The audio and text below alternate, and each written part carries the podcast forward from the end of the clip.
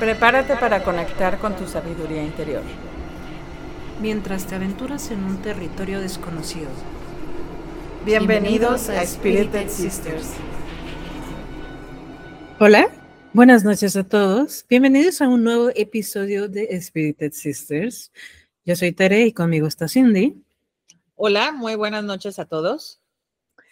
Y antes de mencionar el episodio del que vamos a hablar, Cindy tiene un anuncio que decir. Hoy eh, es, un día especial. Hoy saldré por la noche, no, no es cierto. Este, tenemos una nueva integrante en nuestro equipo y estamos emocionadas de presentarles a Marta. No la van a escuchar porque pues no está aquí.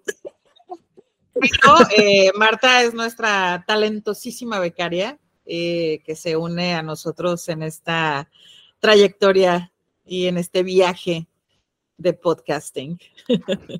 Lo único que les puedo decir de Marta, porque fue el único, bueno, de hecho nos dijo que no dijéramos su nombre, pero ya dijimos su nombre. Tiene dos nombres, entonces con que digamos que es Marta, a lo mejor ni es su nombre, pero bueno, una disculpa Marta.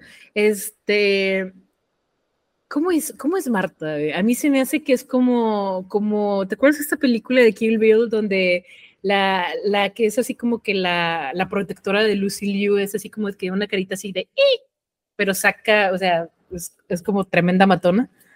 Eh, no, Marta no es así. no, Marta, Marta es una, es un alma libre.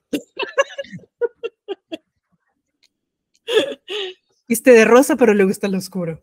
Le gusta lo oscuro. Por dentro su alma es muy oscura. Por eso la queremos a Marta. Sí, tiene muy buen aguante con videos este, que nos manda ahí a un grupo de WhatsApp que, que tenemos, que es un todo el equipo de Spirited Sisters, pero somos tres. Ahora somos tres.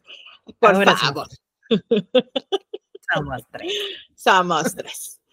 Pero sí, Marta nos ha ayudado muchísimo en cuanto a la investigación y todo, esa, todo ese rollo, este, porque tanto Tere y yo tenemos ocupaciones mil en el trabajo porque tenemos un trabajo. Entonces, eh, Marta nos ha echado muchísimo la mano con todo este rollo del script, sobre todo para poderles presentar algo bien hecho, ¿no? Entonces, denle la bienvenida a, Marta, igual que nosotros, y quiéranla mucho. Y bueno, Marta es estudiante y también trabaja, pero este. Pero tiene más tiempo libre que nosotros. nunca es suficiente para ella. Entonces, aquí nadie está explotando a nadie. No, no, no, no, no, no. Le damos su caguama cada viernes. Este. Light. Pues, no, no, sí, sí, sí, sí. Entonces, sí, cero alcohol. porque si no, imagínense que no se escribiría. No, no, no. Pero bueno, creo que para haber presentado a Marta ya es suficiente. Vamos a empezar de lleno ya con el tema de esta noche. Tere. En el episodio de hoy vamos a hablar sobre el ocultismo. Y para comenzar, les tengo la siguiente pregunta. ¿Se han preguntado de dónde viene toda esta magia y misticismo? Bueno, pues vamos a viajar en el tiempo para descubrirlo. Todo empezó hace muchísimo tiempo, cuando las antiguas civilizaciones se maravillaban con fenómenos de la naturaleza y misterios del universo, donde se buscaba entender lo inexplicable y conectar con lo divino. Para esto nos remontamos de Egipto hasta Mesopotamia, donde los sabios sacerdotes practicaban rituales secretos y observaban las estrellas para entender el destino de los cosmos, que es una práctica muy, muy antigua, la lectura de las estrellas la astrología y la alquimia fueron como los cimientos del ocultismo en, pues ahora sí que sus comienzos, ¿no? Básicamente, después de em, lo que vendría siendo la Edad Media, los alquimistas buscaban la piedra filosofal, no, no, no la de, no vamos a hablar de Harry Potter. Es una sustancia mágica que podía transformar cualquier cosa en oro y otorgar inmortalidad. Los experimentos con elementos y símbolos misteriosos se convierten en figuras legendarias. Y con esto concluimos que el ocultismo se mezcla de alguna manera con la religión y el hermetismo, que es una, eh, ¿cómo decirlo, Cindy? Una corriente filosófica que buscaba o busca la sabiduría oculta. Con el Renacimiento, la magia y la astrología, que bueno, a mí me me encanta la astrología, aunque luego nos este, noten, de, loquitas, eh, se volvió popular en, Europa. La gente quería saber sobre su futuro, sobre el, encontrar el elixir de la vida, que este, para enamorar, para ser más bello. Básicamente el ocultismo siguió evolucionando a lo largo de la historia y hasta ahora, ¿no? Y bueno, también hay que tomar en cuenta que el auge de las sociedades secretas, este, por ejemplo, los masones, eh, crearon rituales y símbolos eh, que solo entre sus miembros los entienden, ¿no? O sea que, en resumen, eh, el ocultismo comenzó con la curiosidad humana por lo desconocido y el deseo de descubrir pues los secretos del universo, ¿no? Desde la magia egipcia y la alquimia medieval hasta el esoterismo renacentista. Y es como dicen, ¿no? Eh, eh, cuando tienes algún tipo de, no quisiera eh, ubicarme únicamente en sociedades, pero es parte de un grupo y que me imagino, o sea, remontémonos a ese pasado, ¿no? Que si, si entrabas con algo que no era común o que no era parte de él, pues ya hasta te mataban, ¿no? O sea, símbolos secretos, ¿no? Creo que podemos decir que de ahí nacieron muchas cosas de que, ay, mira, este simbolito es el que te da la, no sé, quiero creer, ¿no? Suerte. Puede ser que, sí, eh, de hecho, supongo y quiero creer que estoy en lo correcto, si no, corríjanme si estoy mal, que los sigilos empiezan desde ahí, ¿no? Este, este tipo de parafraseo para, pues, tratar de, de obtener cosas también tiene mucho que ver, ¿no? Pero creo que todo se resume a que el ser humano es curioso, a que el ser humano quiere seguir aprendiendo. Para aquellos que no sepan qué es un sigilo, eh, significa sello, es un símbolo utilizado en la magia. El término se refiere generalmente a un tipo de firma gráfica de una entidad espiritual. En el uso moderno, especialmente en el contexto de la magia del caos, se refiere a una representación simbólica del resultado deseado del mago. Eh, por ejemplo, si yo quiero eh, tener algo, no sé, hoy quiero que me pasen cosas muy positivas, por decirlo así. Entonces, esa frase la convierto en un símbolo y ese símbolo abarca toda esa frase, lo cual me hace eh, un poquito más fácil hacer la, el decreto, ¿no? Entonces, básicamente es eso, o sea, convertir una frase en un símbolo, ¿para qué? Para que éste se active y funcione a mi beneficio. Claro, lo identificas, ¿no? Es, es, no tienes que estar, este, como dices tú, eh, pensando en toda la frase, con el solo hecho de ver el símbolo, por así decirlo, sello, ya sabes en lo que tienes que estar decretando, manifestando, no sé. Así es. Sí, o sea, es como que te ahorra tiempo, güey. Es como una abreviatura, básicamente. Ahora, ahora, no es el tema, pero hay bastantes métodos de activación de sigilos. Uh, yo uso uno muy bueno. Sí, sí, sí, eh, sí, sí, eh, y es muy bueno, es muy bueno. Creo que es, la mejor forma de activar un sigilo y voy a, voy a decir cómo. Sí, a mí, ah, yo puedo decir Dilo, soy testigo, adelante. Soy testigo de que funciona. ah, ah, ah, ok. Que no, a mí nunca me has visto activar uno. No, no, no, no, y esperemos nunca, nunca suceda. Por mi bien, por mi bien así mental. Sea, así sea. Así sea. No, no. Pues dinos cómo se activa, pues. No, tú ibas a decir, no, yo dije que yo soy testigo de que sí funciona.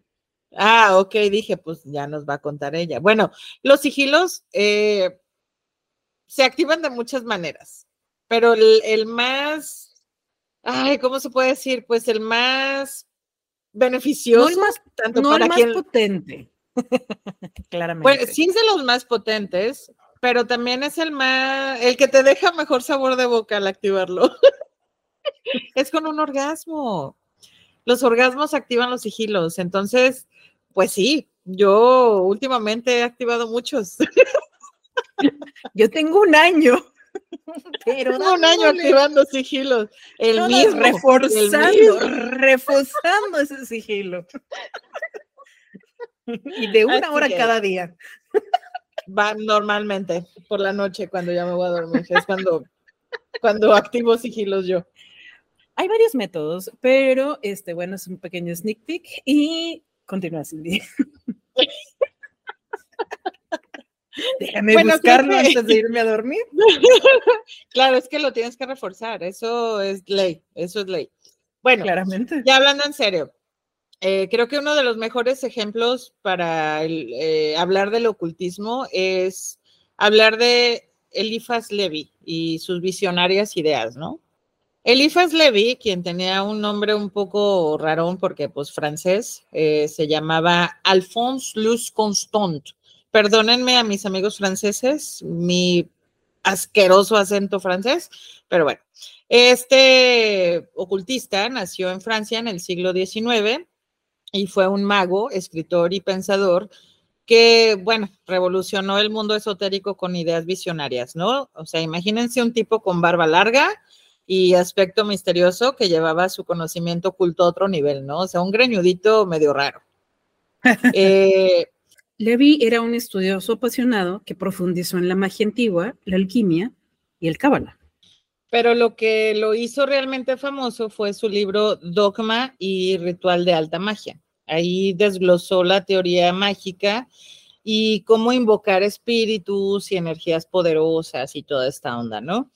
Eh, el ocultismo de Levi no era solo sobre trucos y pociones, no, no. También tenía un lado espiritual y se adentró en la simbología y el tarot.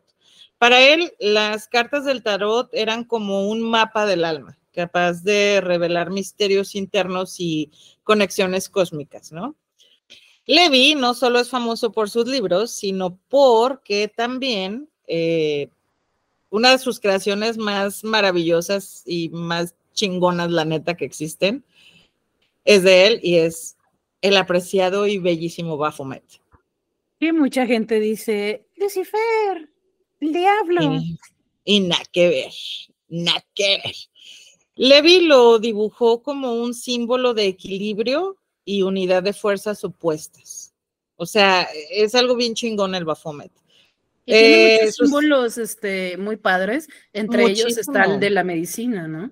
Exactamente. Aparte que es, mm, muestra toda la onda femenina, masculina, ese rollo de unificación, todo eso, o sea. Y como es arriba, es abajo. exactamente, por eso sus manitas apuntan hacia arriba y la otra hacia abajo. Ay, es tan bello el Baphomet.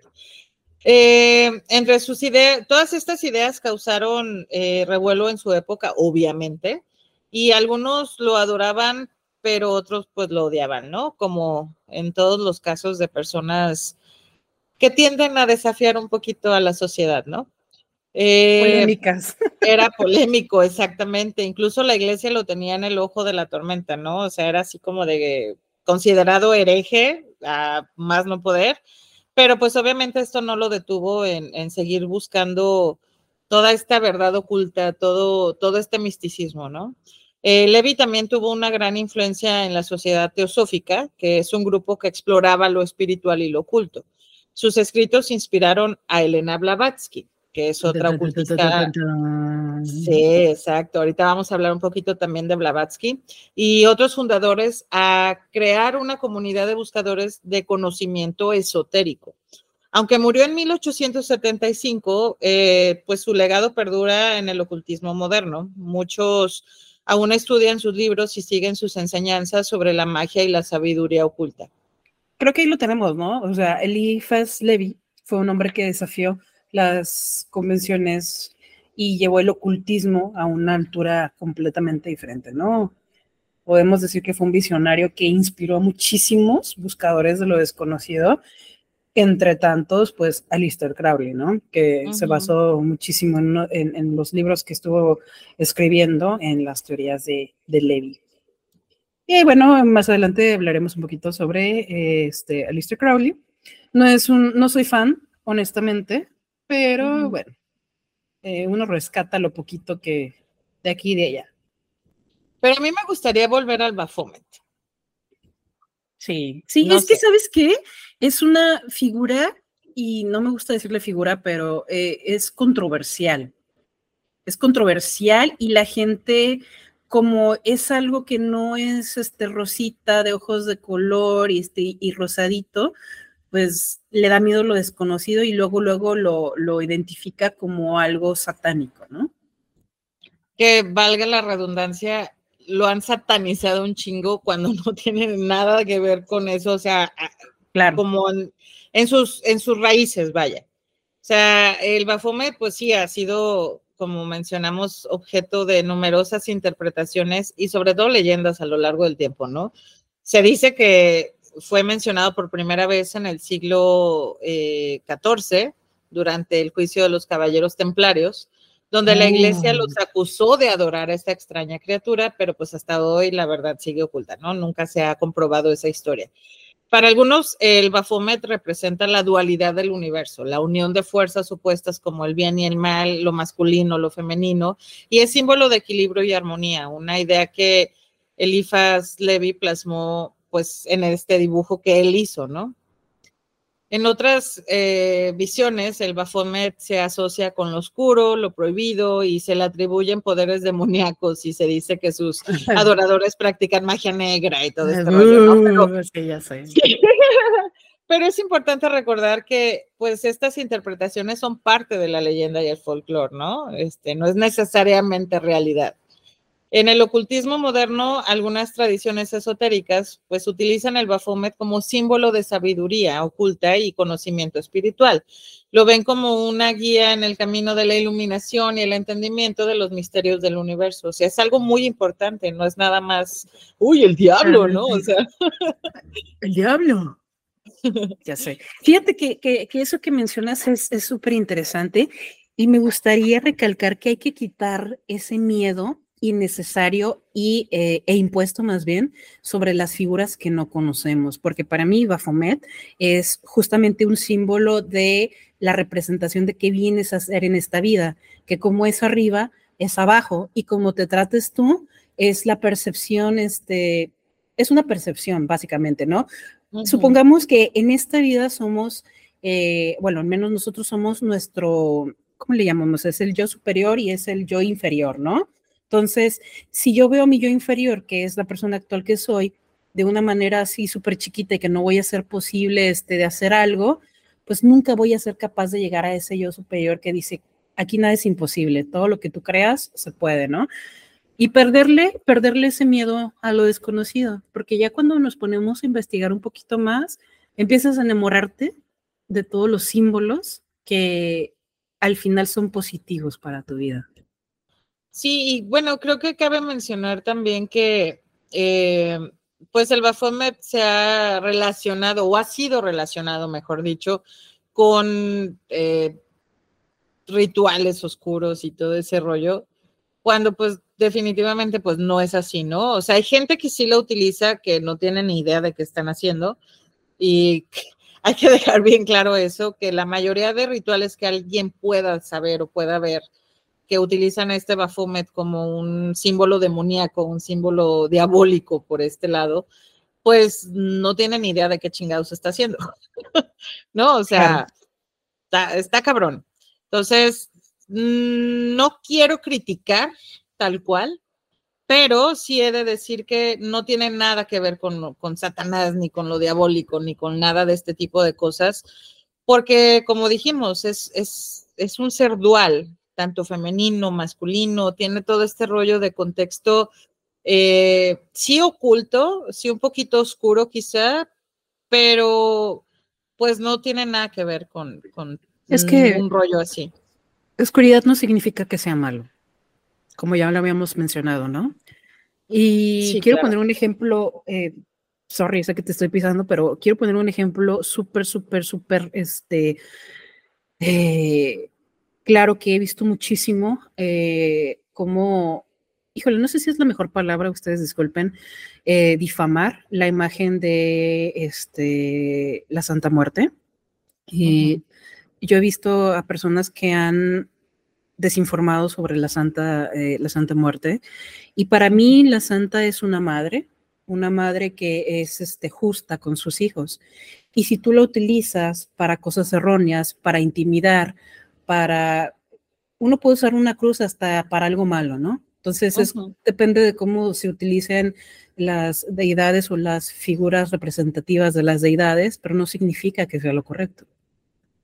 Sí, es, creo que aquí ya es parte de interpretación de cada quien o de cada grupo, ¿no? O sea, eh, como dices exactamente, la Santa Muerte o la Niña Blanca, como le dicen también, la mencionan y te da kiki, ¿no? Es como de, oh, no, es que... La ignorancia, claramente. Claro, sí, sí, sí. Entonces, no necesariamente, o sea, luego creo que podemos hacer un, episodio hablando de, la Santa Muerte, de toda la historia y todo el contexto de la Santa Muerte, que es muy interesante, que no tiene nada que ver con cosas malas, que desafortunadamente y tristemente la han utilizado, obviamente, para cosas malas, ¿no? O Hay muchísima desinformación.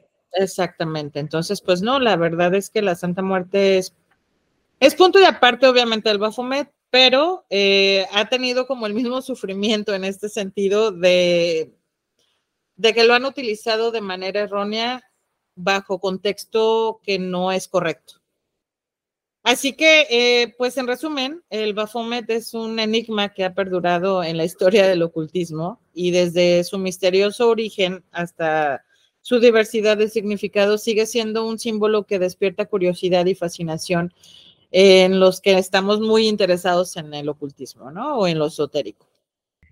Fíjate que es increíble cómo una figura tan enigmática puede tener tantas facetas y significados como lo venimos hablando, ¿no? Siempre hay un poquito de más que descubrir en todo lo que es el mundo del ocultismo, los símbolos y todo eso enigmático. Totalmente de acuerdo. Sí, sí, sí. Creo que es, es cuestión de, de contexto, de tantita madre, no, no es cierto. Pero sí, o sea, no podemos guiarnos simplemente por lo que los demás dicen y hay que investigar un poquito y hay que dejarle de tener miedo a las cosas desconocidas y saber de qué rayos estamos hablando, ¿no?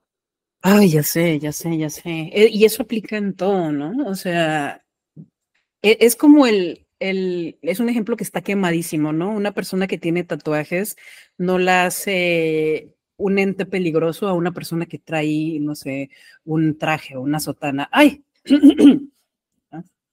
Eh, aparte, no, y fíjate que ahorita que dices los tatuajes, antes, cuando yo era más chica, muy chica, ¡Uh! cuando aullaban los lobos, desgraciada, este, sí, por Cuando la televisión era de, las que le dabas vuelta a la rosquita. Yo tenía una televisión de esas, era roja y tenía una taca, taca, taca, taca, le dabas vuelta. Pero bueno, eh, sí, obviamente había este estigma con las personas tatuadas porque solamente se rayaban en la cárcel, porque eran drogadictos, porque eran cholos, porque eran, ¿sabe qué? Eran malos.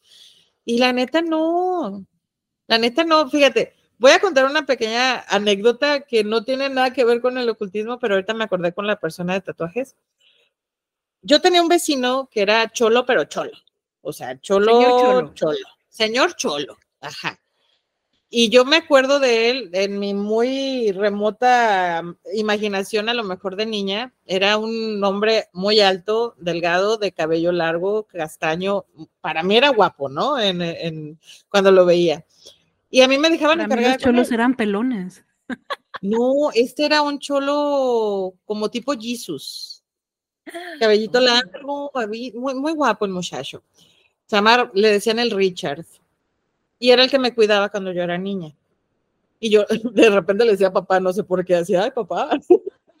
Pero bueno. Pero, por ejemplo, era un hombre súper chido, o sea, tenía mucha paciencia con los niños, te digo, a mí me cuidaba. Y tenía este estigma de estar tatuado. Entonces era como de, en la cuadra de, oh, no, es que está tatuado, no, es que se droga. Jamás en su puta vida hizo nada malo ese hombre. Más que tener como esa estética de cholo, ¿no? Por eso quería mencionarlo, aparte de que me acordé, pero siendo mujeres tatuadas, tú y yo también, de repente tenemos ese estigma. yo, yo no tengo tatuajes. ah, no era Marta, era Marta, ya me acordé.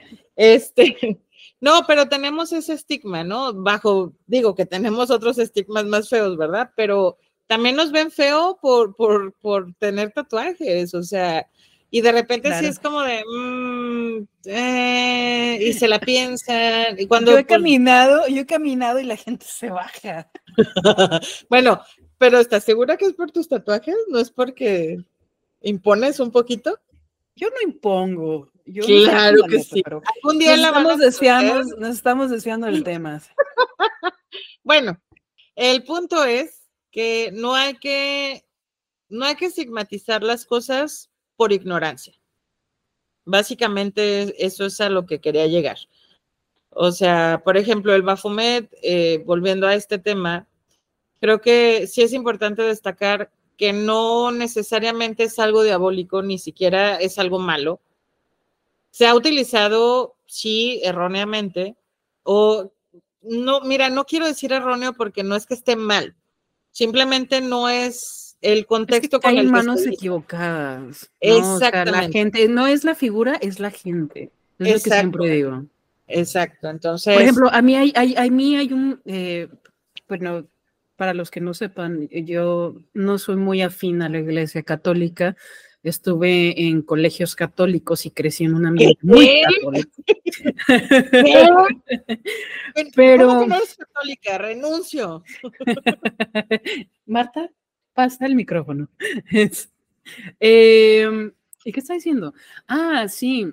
Hay a mí un padre que, o sea, o sea, como me encanta ver pequeñas secciones de videos en, en, TikTok, que es un padre, creo que es este extranjero, que habla así que al chile las cosas como son, ¿no? Y que cuenta la historia. No me acuerdo cómo se llama ese padre. Lo amo. Lo amo. Sí, cuando no son viejas que están ustedes diciendo que así, así habla, ¿no? Esto es genial. Sí, sí, sí. Porque siento que es todo lo que es moral, o sea, dices, puedes seguir la religión que tú quieras y ser como tú quieras ser, ser una Barbie girl, ¿no? Entonces, no tienes que ponerte tu capucha de santurrón y yo no hago eso, ¿no? O sea, no hay necesidad de etiquetarte. Pero bueno, Anyway. Pero bueno, eh, creo que es momento de que exploremos cómo el ocultismo ha dejado y está dejando huella en la cultura moderna, ¿no? Para empezar, tenemos la Wicca, que es una religión moderna que se basa en prácticas y creencias ancestrales. Los seguidores honran a la naturaleza y practican la magia como una forma de conexión espiritual. ¿Ustedes sabían que la Wicca ha ganado popularidad en los últimos años y que tiene demasiados seguidores en el mundo? Bueno, creo que no me van a poder responder, pero, pero espero que en su mente sea de, ah, sí sabía, o no, yo no sabía. Creo que muchas personas iniciamos este, o, continuamos en un camino eh, que, tenga que ver con el eh, amor a la naturaleza y en cómo puedo ayudarte mundo después de todo esto tan caótico, ¿no? El amor y el respeto a la naturaleza, básicamente. Aparte de la Wicca, pues también está el tarot, que también últimamente en todos lados te ofrecen lecturas de tarot. y está chido, siempre y cuando, y siempre lo voy a decir, siempre y cuando no rijas tu vida por una lectura. Sí, o sea, el tarot te ayuda a lo mejor a decidir, te ayuda a enfocarte un poquito en lo que quieres hacer o en lo que tienes que hacer, pero no lo puedes tomar como que está escrito en piedra y de ahí no se mueve, ¿no? O sea, eso sí no está bien. Hay que respetar, obviamente, pero eh, si hay personas que se, se, se enfrascan, perdón, demasiado en el tarot. Y pues ahí sí es como que una arma de doble filo, ¿no? Es como el bingo. Exacto, sí, entonces es, sí te puede ayudar a decidir o a ver un poquito más claras las cosas, pero no está escrito en piedra, ¿eh? O sea, si algo te sale que malo, no significa que te va a pasar, simplemente te está dando una pauta para que puedas cambiar las cosas y puedas mejorar esa, esa lectura, ¿no? O eso que se te presagió. Ahora, hay una carta en el tarot que es muy controversial es la carta del diablo y la de la muerte, que hay un libro justamente de hacer lecturas para saber este, si tienes eh, si te han hecho magia negra, si tienes algún tipo de, pero es una lectura muy específica que yo no la sé hacer, honestamente, o al menos nunca la he intentado, pero sé que las hay, ¿no? Pero cuando es una lectura tranquila, no necesariamente, para mí, a mí me daba más, me daba más terror, y es un decir terror, la carta del el tres de espadas, porque es el corazón roto, es la desilusión y es el darte cuenta de que las cosas no salieron como tú querías, estando, este, no sé. Y para mí la muerte ha, venido a salir y, la torre inclusive, que también, de hecho creo que son tres, eh, para mí, para mí, eh, en momentos de cambios, de transformaciones y en el momento en el que me senté de la fregada para justamente estas transformaciones, ha salido el tres espadas, ¿no? Que para mí es como de... ¡ah! Sí. Sí, de hecho son controversiales esas cartas, porque la mayoría en cuanto las ven, es como de, ay, no, la muerte. Así de, no, espérate, es transmutación, es un cambio. O sea, significa transmutar, ¿no? O sea, dejas atrás muchas cosas y cambias, ¿no? Eh, igual la del diablo, igual la de la torre. Entonces, sí creo que son cartas muy controversiales. Eh, no sé si alguien que lea el tarot nos está escuchando, que a lo mejor puede estar de acuerdo con nosotros, ¿no? Entonces, eh, no necesariamente tenemos que tomar las cosas literales, por eso es más interpretativo que, oh, sí, aquí te salió la muerte, te vas a morir. No, así no funciona. Y fíjate que se basa en la experiencia de las personas, ¿no? En, lo que cada una este, eh, le agrada. Una chica, la última chica que me hizo una lectura de vidas pasadas, que la, complementa con lectura de tarot, me dice, la carta de la luna es, ahora sí que controversial para muchas personas porque te hace eh, poner los pies en la tierra y decir es tiempo de actuar, ¿no? Entre muchos, entre otros, este, ¿cómo se llama? Eh, significados que tú le puedas dar. A mí me gusta muchísimo. Hay otras personas que no porque no están preparados para este paso. Entonces, es depende de cómo eh, la percepción y que no siempre, y esto es importante mencionar, yo sé que nos estamos desviando, no siempre la lectura va a ser algo que va a ser definido para, para así quedarse, ¿no? O sea, siempre pueden cambiar. Hay ocasiones en que las cartas te van a decir, o sea, no, no, hoy no es momento de hacerte una lectura. Y por más que quieras, te van a salir muchas cosas que nada que ver y tú dices, ¿por qué? Creo que son, este, pues dice llamadas de atención, decir, déjalas descansar. Exactamente. Sí, totalmente de acuerdo. Entonces, uh, a lo mejor no es tanto desviarnos del tema porque sí tiene que ver con el ocultismo, pero sí es muy cierto eso, ¿no? No todo es color de rosa. El ocultismo pues también tiene sus detractores y escépticos, quienes los ven como pues superstición y charlatanería, ¿no? Siempre ha habido debate en torno a pues todas estas prácticas y creencias. Y pues está bien, ya que fomenta la discusión y el pensamiento crítico, ¿no? O sea, no podemos estar de acuerdo todos en lo mismo, porque si no, qué aburrida sería la vida. Pues sí, creo que donde termina la libertad de los demás empieza la mía, ¿no? Así que... Claramente, ¿no? Hay que... Sí, va a haber gente que no crea y está bien, siempre respetando todo eso, ¿no? Y creo que todo esto que tiene que ver con lo oculto, con el misterio, tiene que ver con, con estas paradojas que son como de, a veces cuando quieres hacer el bien no significa que lo estés haciendo, ¿no? Es como, bueno, yo pongo mi ejemplo siempre de mis vecinas chismosas que se la pasan comunicando, ellas queriendo este, ser buenas vecinas, pero al final terminan siendo todo lo contrario, ¿no? Entonces, pues nada, creo que vale la pena siempre darle la oportunidad a lo que nos y de ahí definir si es para nosotros, porque ni a, ni a fuerza los zapatos. Totalmente de acuerdo. Es que, como dices eso de, la paradoja esta de no porque supuestamente estés haciendo el bien es que realmente lo estás haciendo, eh, cabe mucho eh, la desinformación, ¿no? Puedes decir algo que tú crees que es cierto, pero al mismo tiempo estás desinformando. Entonces, si es así como de, eh, ok. Sí, cuando estás consciente, ¿no? Porque, por ejemplo, cuando no eres consciente de algo que... No, bueno, claro.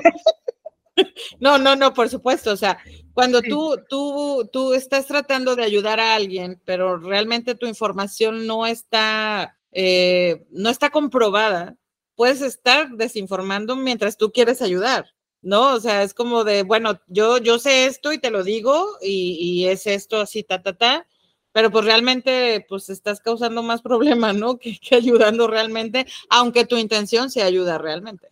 Y fíjate que todo esto, independientemente de que ahorita estemos hablando del ocultismo, entra en, en lo psicológico. Yo, por ejemplo, he visto en, he visto en TikTok a pseudo, pseudoterapeutas que, que simplemente, o sea, tienen tan buena labia que buscan su propio beneficio sin ver a quiénes van a afectar. Y en esto, digo, en todos lados, ¿no? También lamentablemente en todos estos temas del ocultismo, de brujos, o sea, ustedes pueden ver miles, miles, miles de ejemplos donde dices, pero si fulano dice que esto es cierto y luego viene Mangano a desmentirlo y se supone que ambos son brujos de la misma índole, entonces por eso luego esto se vuelve algo como de, puta, pues que, o sea, algo chusco, ¿no? Algo de lo que te burles. Por eso no se le toma esa seriedad que debería. Sí, de hecho, entonces, sí, creo que la desinformación es, creo que el peor enemigo de todo ser humano. Así tal cual, llanamente. No si, si nos quieres platicar de algunos de los enigmas que este, encontramos. Como ya mencionamos antes, hay varias sociedades secretas que ya no son tan secretas.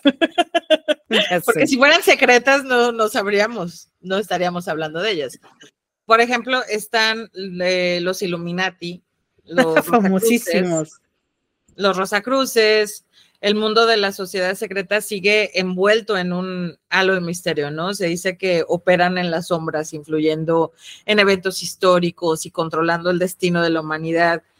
O sea, pero ¿qué hay de verdad en estas historias? Que al final son historias y teorías conspirativas, ¿no? Realmente existen que eh, estas poderosas eh, organizaciones haciendo títeres a las personas, ¿no? A los gobiernos sobre todo, ¿no? Se dice que los Illuminati están detrás de muchos gobiernos y que todo este rollo de, que si pasa algo ya estaba eh, concretado desde hace tiempo, ciertas guerras, ciertos ataques a ciertos países, o sea, todo eso, que al final si lo vemos así, pues son teorías conspiranoicas que dices, eh, no creo, o quién sabe.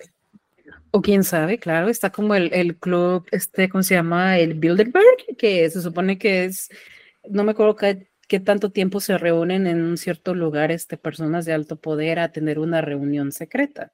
Pero, de nuevo, como no es, no es algo que esté abierto a la sociedad, pues eso te hace que tengas un millón de teorías, ¿no? Y que empieces a fantasear con un montón de cosas y eso da contenido a este pues ahora sí que poderlo vender, entre comillas, a, eh, gente, ¿no? Que decida creer.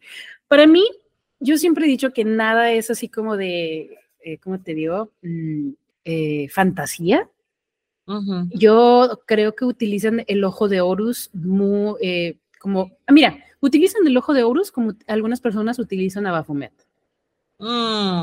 Sí, sí, Porque trae esta campaña que se hizo súper famosísima desde hace muchos años de los cantantes y figuras públicas que ponen, este, se tapan un ojo, ponen en triángulo sus manos y, ponen su ojo haciendo alusión que son Illuminatis, simplemente hacen que hables de ellos, que sean atractivos independientemente positivo o negativo. Si tú ya le estás dando importancia, es atención que para ellos les beneficia. Y el tema de los Illuminatis creo que les ha beneficiado millones hasta los propios conspiranoicos.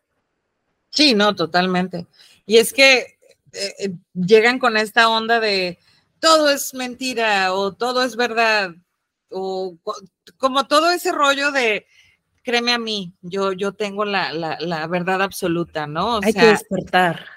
Hay que despertar todo ese rollo, que sí hay que despertar, pero no utilizando este tipo de cosas, ¿no? O sea, si es como de, mm, no lo sé. Es que al fin y al cabo es mercadotecnia de ambos lados, tanto como tal vez lo usan para vender estas grandes este, disqueras o gente, lo que tú quieras, tanto las personas que hablan en contra de ello. Al fin y al cabo siempre hay un ganar de ambas partes. Sí, mira, dicen que no hay publicidad mala. Entonces, sea como sea, están hablando de esas personas, ¿no? Están cumpliendo el objetivo, a final de cuentas, que es que hablen de ellos y, que sean eh, puestos en el ojo público, ¿no? Y estar así como de, oh, ser la comidilla incluso, o sea, les vale más. Mientras sea tendencia, ya ves, mira, o sea, ya ves este, los, los, hay inclusive eh, youtubers que se dedican a puro escándalo y lo hacen porque tienen audiencia y mientras ellos tengan audiencia van a seguirlo haciendo. El libro de Tot es una figura legendaria asociada con la sabiduría y el conocimiento esotérico en la mitología egipcia y en algunas tradiciones ocultistas y esotéricas. Tot, también conocido como Teuti, era el dios de la sabiduría, la escritura, la magia y la luna en las antiguas, eh, en la antigua religión egipcia. El libro de Tot eh, no es un libro físico tangible, o sea, no existe un libro, sino más bien es una referencia, una colección de conocimientos y de enseñanzas místicas que se creía que Tot había dejado como legado para la humanidad. Según la mitología egipcia, Tot era el escriba divino que registraba todo el, el universo y tenía acceso a la sabiduría suprema. En las tradiciones esotéricas, especialmente en el hermetismo y la alquimia, el libro de Todd ha sido considerado como una fuente de conocimiento espiritual y mágico. Se le atribuye la revelación de secretos ocultos y el entendimiento de los misterios del universo. A lo largo de la historia ha habido muchas referencias y menciones al libro de Todd en diversas eh, obras esotéricas, esotéricas y místicas, perdón, pero pues nunca se ha encontrado un texto que pues tenga ese nombre en específico, ¿no? Algunos creen que el libro de Todd es una alegoría a la sabiduría oculta y la iluminación espiritual que está presente en todas las cosas. O sea, no es que haya un libro tal cual con hojitas y letritas, sino que, como decía, es un cúmulo de como muchas, de todo el conocimiento del universo, ¿no? Es una recopilación, claramente. Exacto. Algunos dicen que está escondido en el Nilo, otros dicen que sí existe, otros dicen que no. Entonces es como real, ¿no? Ajá, como un santo grial, exactamente. Y de hecho, no sé, este, Alistair Crowley creó el tarot de Tot, que mencionan que para empezar a, no quiero decir aprender a leerlo a, las tiradas, tienes que tener buen, buen, buen conocimiento de, este, del, del tarot. Pues es más bien como interpretativo, ¿no? O sea, digo, como todos los tarots es interpretar. Este mencionan que es muy complicadito, ¿no? O sea, claro, es un poco complicado de, leer, entonces me imagino que debe ser como el, el, Marsella, ¿no? Que el, para mí el, tarot Marsella es, es difícil, es difícil de, de, interpretar y de leer más que el, que el otro, ¿no? Pero bueno. Y hablando de cosas raras y todo este rollo, está también el elixir de la vida, ¿no? La alquimia medieval hasta la búsqueda de la inmortalidad en la actualidad. El elixir de la vida ha sido objetivo inalcanzable, perdón, para muchos, lo cual nos hace preguntarnos si habrá alguna sustancia o conocimiento oculto que pueda otorgar la vida eterna. O sea, ¿a ti te gustaría vivir una vida eterna? O sea, tener como inmortalidad. No. no, ¿por qué? No, Platícanos, ¿por qué no? No, y ya. es que flojera, ¿no? O sea, imagínate, o sea, si de por sí ya es como, o ya fue complicada mi vida y me tomó tanto tiempo, o sea, no, no, hasta donde, hasta donde. No. no. Pero aquí hablamos de la fuente de la eterna juventud, ¿no? Y también me imagino que el Santo Grial viene de la mano, porque el Santo Grial es inmortalidad y la de la eterna juventud es la eterna juventud. Pues la eterna juventud.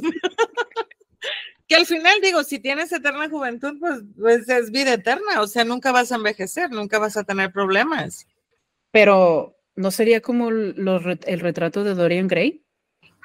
Mira, Kevin lo avala. Mm, Kevin, Kevin es el chico de los micrófonos. Este, no, ya tenemos aquí un staff, pero chingón, ¿eh? Puede ser que a lo mejor sí, pero por ejemplo, lo de este Dorian Gray, vivió una vida muy sueltita el fulanito este, entonces, pues sí la disfrutó hasta. Pero bien podrido que andaba en la, ya viste. Bueno. Su, su imagen real.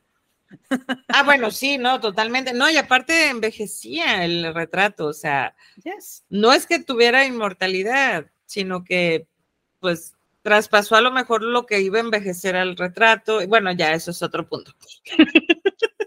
ya nos estamos desviando. Eh, es, un buen libro, es un buen libro y de hecho la película también es buena. Sí, se salva, se salva, está, está buena. Ahora, los fenómenos paranormales, estos encuentros con lo inexplicable como fantasmas, ovnis, ay, los ovnis, y criaturas misteriosas, ¿no? Se, pues han desconcertado a la humanidad durante siglos, ¿no? A pesar de los avances científicos, pues hay muchos casos sin explicación. ¿Tú crees que hay algo más allá de la ciencia que pueda, o sea, que lo pueda hacer eh, creíble o comprobable, más bien no creíble, comprobable? Yo creo que tenemos que eh, dejar de asociar la, si la ciencia no lo dice, no existe, ¿no? Porque siempre va a ser como una excusa a no querer creer. Para mí, obviamente.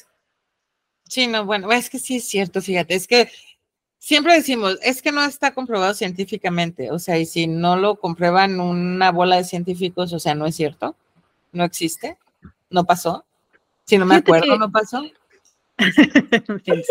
Le aplicas ese mucho. Bueno, aplicabas, perdón. Bueno. Eh, hay, hay un chico, hay un chico, este, eh, no sé si es eh, maya, pero sube videos muy bonitos. Eh, mucho de, conectar con la naturaleza y creo que está muy metido en el tema de la ayahuasca, que dice, es una, es como una burla que venga el gobierno de Estados Unidos a la corte a decir, sí existen, cuando, ¿qué realmente es lo que está pasando? O sea, nosotros, dice, ahorita, o sea, lo puedes ver como chusco, ¿no? Ahorita vamos a tener una sesión donde vamos a platicar con ellos, ¿no? Y no significa que nada más exista una sola raza.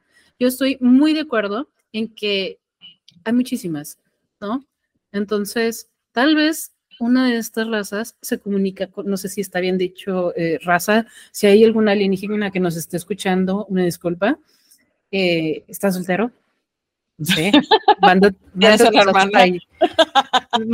manda, tus datos a, este, al, al, bueno, eh, perdón, no es ¿No? O sea, no sabemos, ¿no? De repente, si ya lo dice el gobierno, ahora ya es real. Mm, no sé. Pero si te fijas, siempre se ha manejado así toda la información. Siempre. O sea, ahora que el gobierno de los Estados Unidos ha dicho que sí han tenido contacto, que sí tienen naves, que sí tienen tecnología, que mucha de la tecnología que tenemos ahorita es gracias a ellos, ah, bla, bla, bla, bla, bla. Apenas ahorita ya todo es real. ¿no? Y siempre, siempre que es el gobierno, ¿no? no, y aparte, entonces creo yo que es como esa frase de no hay verdades absolutas y esa es la absoluta verdad. Exacto. No, o sea, es como de, ok. No tengo pruebas, pero tampoco dudas. Exacto, ¿no?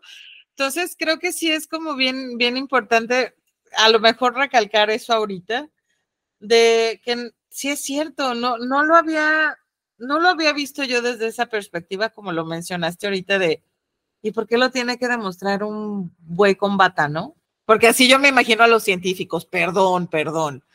No, pero me lo imagino con su batita, cuatro plumas en su bolsillo y sus ah, Si no, tiene, si no tiene plumas, no es legítimo. No es legítimo, exactamente.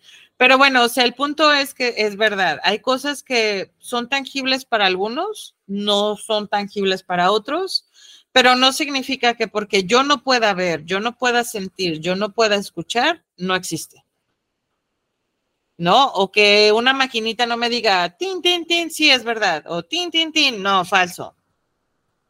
Sí, o sea, digo, hay muchas cosas que sí son posibles comprobar, pero hay otras que no, y de todas formas existen y están, y dices, eh, entonces, ¿qué rayos está pasando aquí, no? No es para todo. Por eso se me vino mucho a la mente esa paradoja de no hay, no hay verdades absolutas, perdón, y esta es la absoluta verdad. Fíjate que entonces me imagino que también entran los poderes psíquicos, ¿no? Sí, eh, a lo largo pues, de la historia de la humanidad ha habido personas que afirman tener poderes psíquicos. ¿Qué es un poder psíquico? los poderes psíquicos, y está en la palabra psíquico, o sea, poderes mentales, tener esta habilidad mental de hacer algo extraordinario, eh, como la clarividencia, la telepatía, la telequinesis, todo este tipo de rollos. Eh, existen investigaciones eh, sobre estos fenómenos, aunque pues todavía no tienen una respuesta definitiva sobre su autenticidad.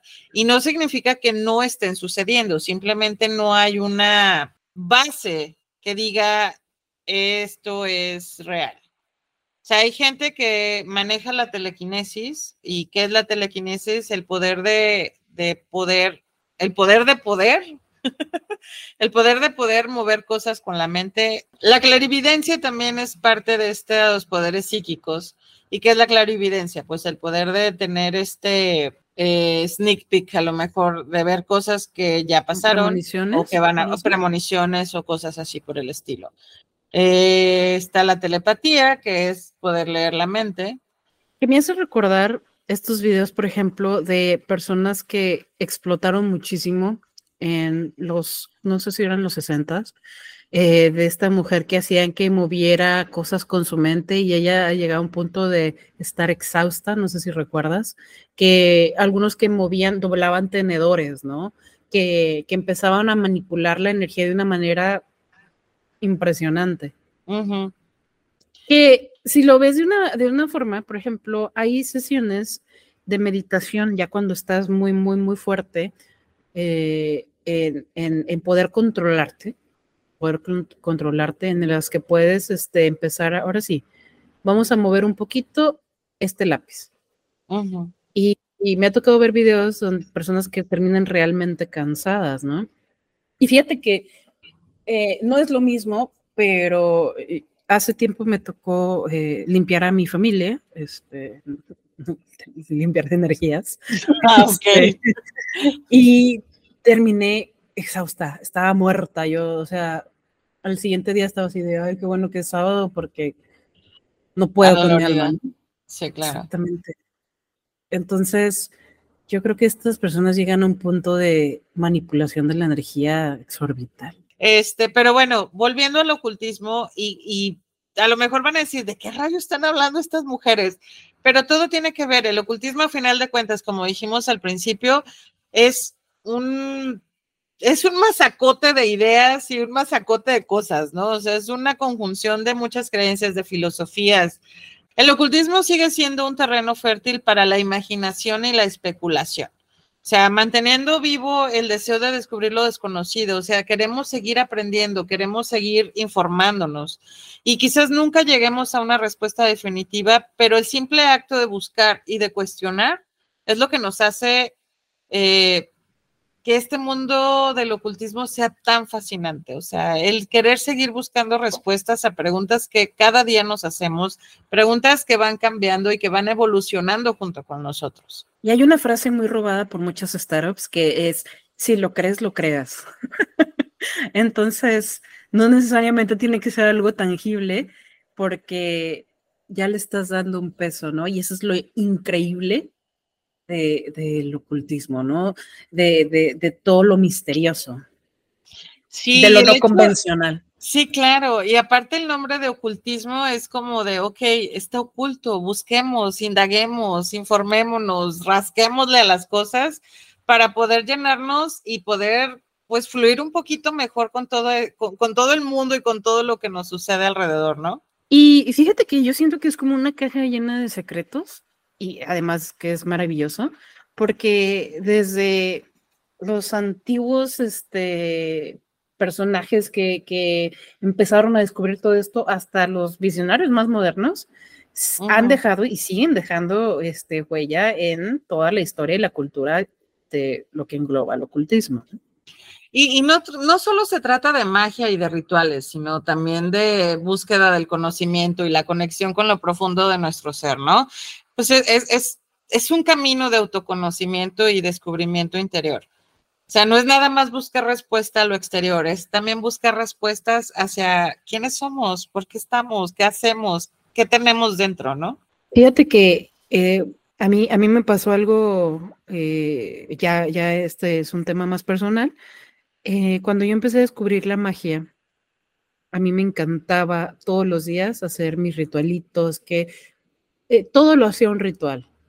Y así fui aprendiendo poco a poco. Ahorita me, me, dices cómo, cómo fue de tu lado, pero cuando yo ya empecé a escalar un poquito más con estos temas y a conocer un poco más y de las cosas que yo no me animaba a hacer, dejé de hacerle una práctica diaria y tenerlo como una práctica cuando lo necesite, pero no que signifique que me vaya a resolver eh, lo que necesite en ese momento, ¿no? Ya es parte de mí, yo sé que no lo necesito hacer todos los días para que sea real, pero lo hago porque me gusta, me llena y me suma en algo. No, y se convirtió en parte de ti, de tu personalidad, de tu energía, de quién eres. Entonces, ya no lo haces por, o sea, por convicción, sino porque ya es parte de ti. Y a mí me pasa igual, o sea, yo tengo en la Wicca, puta, desde los 16 años y tengo 39, entonces, hace un chingo. O sea, yo cuando empecé a trabajar con diosas y todo esto ya fue un poquito después, como a mis 22, 21 años, no recuerdo. ¿Tú conociste a Elías Leff? yo conocí, era mi tío. Ah, te me dije Elías, ¿no? ya ve, es que Elías sí era mi tío. El Fis es otro. Pero no, o sea, empiezas con todo este rollo de voy a hacer esto tal, tal, tal, y, y la velita y bla, bla, bla. Y llega un momento en el que ya no lo haces diario, ya lo haces cada ciertos o sea, cada ciertos días que para ti son especiales, porque todos tenemos días especiales. Están como los básicos, que son los primeros, los días, eh, los 15, etcétera, pero hay días que para mí, por ejemplo, son especiales como los jueves o que son especiales los domingos. O sea, vas cambiando y vas creando también tu propia atmósfera dentro de la magia, ¿no? yo siento, y sí, yo sé que hay libros que te rigen ciertas cosas o ciertos rituales o que tienes que hacer tal o tal o cual. A mí lo que me gustó de la Wicca, de la Wicca que yo conocí en mi juventud, que ya no tiene nada que ver con la Wicca que hay ahorita. No. Y lo digo como viejita de en mis tiempos así no se hacían las cosas, pero es cierto, o sea, han cambiado muchísimas cosas. Y en mis tiempos, y lo vuelvo a repetir, cuando yo empecé con todo este rollo de la Wicca, todo era más libre. ¿Por qué? Porque nos permitíamos hacer nuestros propios rituales, que si te llamaba, eh, no sé, ibas a hacer un, un amarre con, con eh, ciertas hierbas para quemar o para sahumar, ahorita ya te dice, tienes que poner tal cosa para tal cosa, tienes que poner esto para esto, tienes que... Y no, antes no, antes era como más libre y era de, me nace poner laurel, eh, me nace poner canela, me nace poner, tú hacías tus propias cosas y hacías tus propios menjurjes y todo esto y era lo genial de todo. Yo lo sigo haciendo de esa manera. Hay gente que dice que así no se hace y bueno, pues cada quien, ¿verdad? Pero yo así lo hago. Y eso es lo padre, o sea que sigues, sigues aprendiendo pero también al mismo tiempo vas, vas, desaprendiendo como todo ese rollo de texto, ¿no? De libro de texto, qué tienes que decir o qué hacer. Me acuerdo que hace mucho tú y yo platicábamos sobre qué se debe de poner en el altar. Claramente. Y que alguien te decía, no, que una manzana y que tiene que llevar esto y que tiene que llevar lo otro. Y yo te dije, ¿y por qué no pones lo que a ti se te da la lo gana? que tú quieres, claramente. Y tú así como de, no, es que me dijeron que para tal diosa, no, la misma diosa te va a decir que quiere. Pero bueno, el punto es que hay que seguir descubriendo, hay que seguir aprendiendo y el ocultismo nos da esa, nos da esa oportunidad. Creo que hay que decirlo de esa manera. O sea, el ocultismo es conocimiento oculto que está esperando ser descubierto. no, tengo, no tengo pruebas, pero tampoco dudas. Fíjate que este es muy importante porque yo sí creo fielmente que hay muchos este, trabajos que requieren ciertas eh, cosas específicas, pero son trabajos, ¿no? Pero tus rituales diarios, o sea, a mí lo que me gusta de la magia justamente es eso, ¿no? Que no tiene que ser tal cual el libro, sino es tú haces tu propia magia y punto, porque al fin y al cabo un libro lo hizo alguien basado en lo que le funcionaba a esa persona. Creo que para mí un punto este, clave fue el X, a cada quien le llega su, su karma, por así decirlo, y mientras yo no le dé ese, ese peso, bah, bye, allá ellos, ¿no?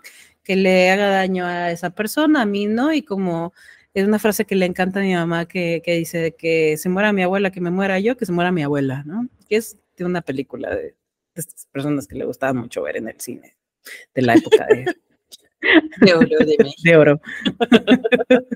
Pero bueno, el punto es eso, o sea, cuando ya no te afecta el comportamiento de otras personas y mientras a ti no te perturbe nada, dices, eso, ya pasaste a otro nivel. Es que es cuando empiezas a fluir por tu propia energía. O sea, no es que te dejen de importar las personas, simplemente es como de, "Eh, tu energía no me gusta, no me está gustando lo que estás haciendo, me vale madre. Yo voy a fluir como yo quiera, ¿no? Exacto. Ahora, yo sé que quedamos que íbamos a hablar de Madame Blavatsky y de otros este, ocultistas que eh, han sido famositos en, en el mundo, como por ejemplo este Aleister Crowley, como dije que yo no soy fan de él, em, de Anton LaVey, de muchas personas. Creo que también en el ocultismo eh, ponen hasta a Rasputín, ¿no? En algún momento dijiste, ¿por qué él, no? Pero lo ponen como un ocultista. No sé por qué, pero bueno. Eh, sin embargo, me gustaría que para este episodio pudieras hablarme de este, la historia de San Malaquías y de las profecías, porque yo recuerdo que me contaste que tu mamá tenía un libro sobre eso, ¿no? Y creo que es, Mi mamá es importante. Sí, cuando yo era chica, mi mamá tenía una colección ahí muy chiquita de libros y había uno que siempre me llamaba la atención porque era de un santo que se llama San Malaquías. Este libro eh, se llama las, prof- las profecías, la profecía de los papas, perdón. En este libro, San Malaquías hablaba sobre 112 papas que iban a ser electos o elegidos durante digo, para gobernar en, en, en, la iglesia, ¿no? Como se manejan los papas. Se dice que Malaquías escribió estas profecías conocidas como la profecía de los papas y las entregó al Papa Inocencio II en Roma. Cada profecía estaba asociada con un lema o una frase en latín que hacía referencia a ciertas características o a ciertos eventos relacionados con el papado de cada pontífice.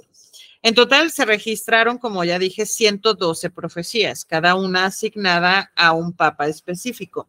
Sin embargo, es importante tener en cuenta que, pues, como todo, ¿no? La, la iglesia ha tratado de decir que, pues, esto no es cierto, de hecho, no está, no lo acepta la iglesia católica, este libro, como una profecía tal cual. Se dice que muchos de los papas que se parecen o que tienen que ver con ciertas profecías han sido como casi casi a huevo, ¿no? O sea, los han tratado de meter a huevo a, las características de cada papa. Pero, eh, pues como todo causa controversia, ¿no? A mí este libro siempre me llamó la atención y recuerdo que cuando era niña de repente lo y veía nombres y veía como todo este rollo en latín y decía, ay, no, es que padre, no decían, no sabía ni qué chingados decía pero ya más grande investigué sobre el libro y siempre se me hizo muy interesante este, pues este fulano, ¿no? Este fulano era, era obispo, ¿verdad? Bueno, en paz descanse. Pero bueno, a pesar de las controversias de las profecías de San Malaquías, pues están rodeadas de misterio, ¿no? Y no se deben tomar como, pues, certezas absolutas tampoco. O sea, como puede ser que sí, puede ser que no. La historia y la religión pues siempre están llenas de leyendas y relatos que pues despiertan la imaginación y la curiosidad de todos, ¿no? Y siempre es esencial mantener una mente abierta y un espíritu crítico, se dice por ahí. Y es, o sea, es, es interesante porque creo que él fue quien habló del Papa Negro, ¿verdad? Sí, de hecho, de hecho, y dicen que también... No, literalmente. Eh, no, no, no. No, dicen también que predijo a Benedicto XVI. A lo largo de este episodio hemos aprendido sobre pues, la vida de eh, Eliphas Levi, las ideas sobre la magia, la creación icónica del Baphomet, pues también explorado cómo el ocultismo ha, ha, influido en la cultura moderna, desde pues, la Wicca hasta el tarot y más allá, ¿no? De todo lo que hemos hablado esta noche. Y obviamente no podemos olvidar los enigmas sin resolver que siguen desafiando la comprensión, ¿no? Eh, las sociedades secretas, qué hay de los fenómenos paranormales, los poderes psíquicos Y todas estas preguntas nos mantienen al vilo buscando respuestas en el mundo de los conocidos, ¿no? Que a final de cuentas de eso se trata el ocultismo. Y creo que hay que tener muy en cuenta y recordar siempre que el ocultismo es un viaje personal y es único para cada persona. O sea, no importa si crees en la magia o si son escépticos, lo importante es mantener la mente abierta y la curiosidad encendida, ¿no? Hay que seguir investigando, hay que seguir aprendiendo. Y es como dicen, la vida es una aventura que está llena de sorpresas y el ocultismo nos invita a explorar lo inexplicable y lo trascendente. Por eso de repente salimos con nuestras historias y nuestros ejemplos que de repente nada tienen que ver, pero al final todo está conectado. O eso queremos creer. Creo que eso nos hemos inventado. Para... No, no es cierto. No, la verdad es que todo tiene una conexión y tiene un porqué. Así que ya sea que decidan adentrarse a pues las tradiciones mágicas o consultar el tarot en busca de respuestas o simplemente disfrutar de las historias y leyendas ocultas, pues hay que recordar que la magia está presente en cada rincón del universo, ¿no? Y que cuando soplamos las velitas del pastel estamos haciendo este, o sea, estamos ahí. Es un ritual. Ese es un ritual, ¿no? Estamos. Eso es un ritual. O sea, imagínate, una cosa llena de velas, las luces apagadas, la gente cantando un cántico extraño Tú con cara de what the fuck, ¿qué hago? Lo que estás decretando en tu cabeza. Pides tu deseo, le soplas y qué pedo. Eso es un puto ritual y a mí no me van a decir a venir. Nada. No me van a venir a decir que no es cierto. Nada como este ofrecer tu decreto al fuego. Exactamente. Exactamente. y todavía utilizar un cuchillo para cortar esa madre. Ah, ¿verdad? Pero bueno, Gracias por acompañarnos en este episodio. Esperemos, esperemos. Diario tengo ese pinche problema con esa palabra. Esperamos que hayan disfrutado de este pues recorrido por los enigmas y por los secretos del ocultismo, ¿no? Así es, y recordar que no está de más siempre eh, buscar, preguntar, si no de las personas que les gusta este, buscar, preguntar. Yo, por ejemplo, tengo eh, conocidos y gente que, a veces gente de internet, ¿no? Que, que, te haces amigos y no son creepies, que saben un poquito de todo eh, y cuando tengas alguna duda ya sabes a quién acudir, ¿no? Entonces es todo un mundo y, y es una fuente de sabiduría que siempre, siempre va a ser fascinante, ¿no? Entonces yo digo que no está de más el saber un poquito más de la historia de todo. Sí, claro. ¿Y sabes qué? Hay un dicho que dice que conocimiento que no se comparte es conocimiento que se pierde. Entonces, pregunta, infórmate, no sé, investiga, comparte lo que tú sabes para que te compartan. O sea, el chiste es seguir aprendiendo y no detenernos por eso. Así es, siempre es interesante y fascinante no quedarte con una sola versión. Y bueno, eso es lo que tratamos de hacer en este podcast. Creo que ya vámonos despidiendo porque ya es algo tarde. Eh, muchas gracias nuevamente por escucharnos. Yo soy Tere. Y yo soy Cindy y nos escuchamos el siguiente domingo. Bye bye. Buenas noches. Bye. Vamos a la verga. Verga. Vamos a la verga. Vamos a la verga.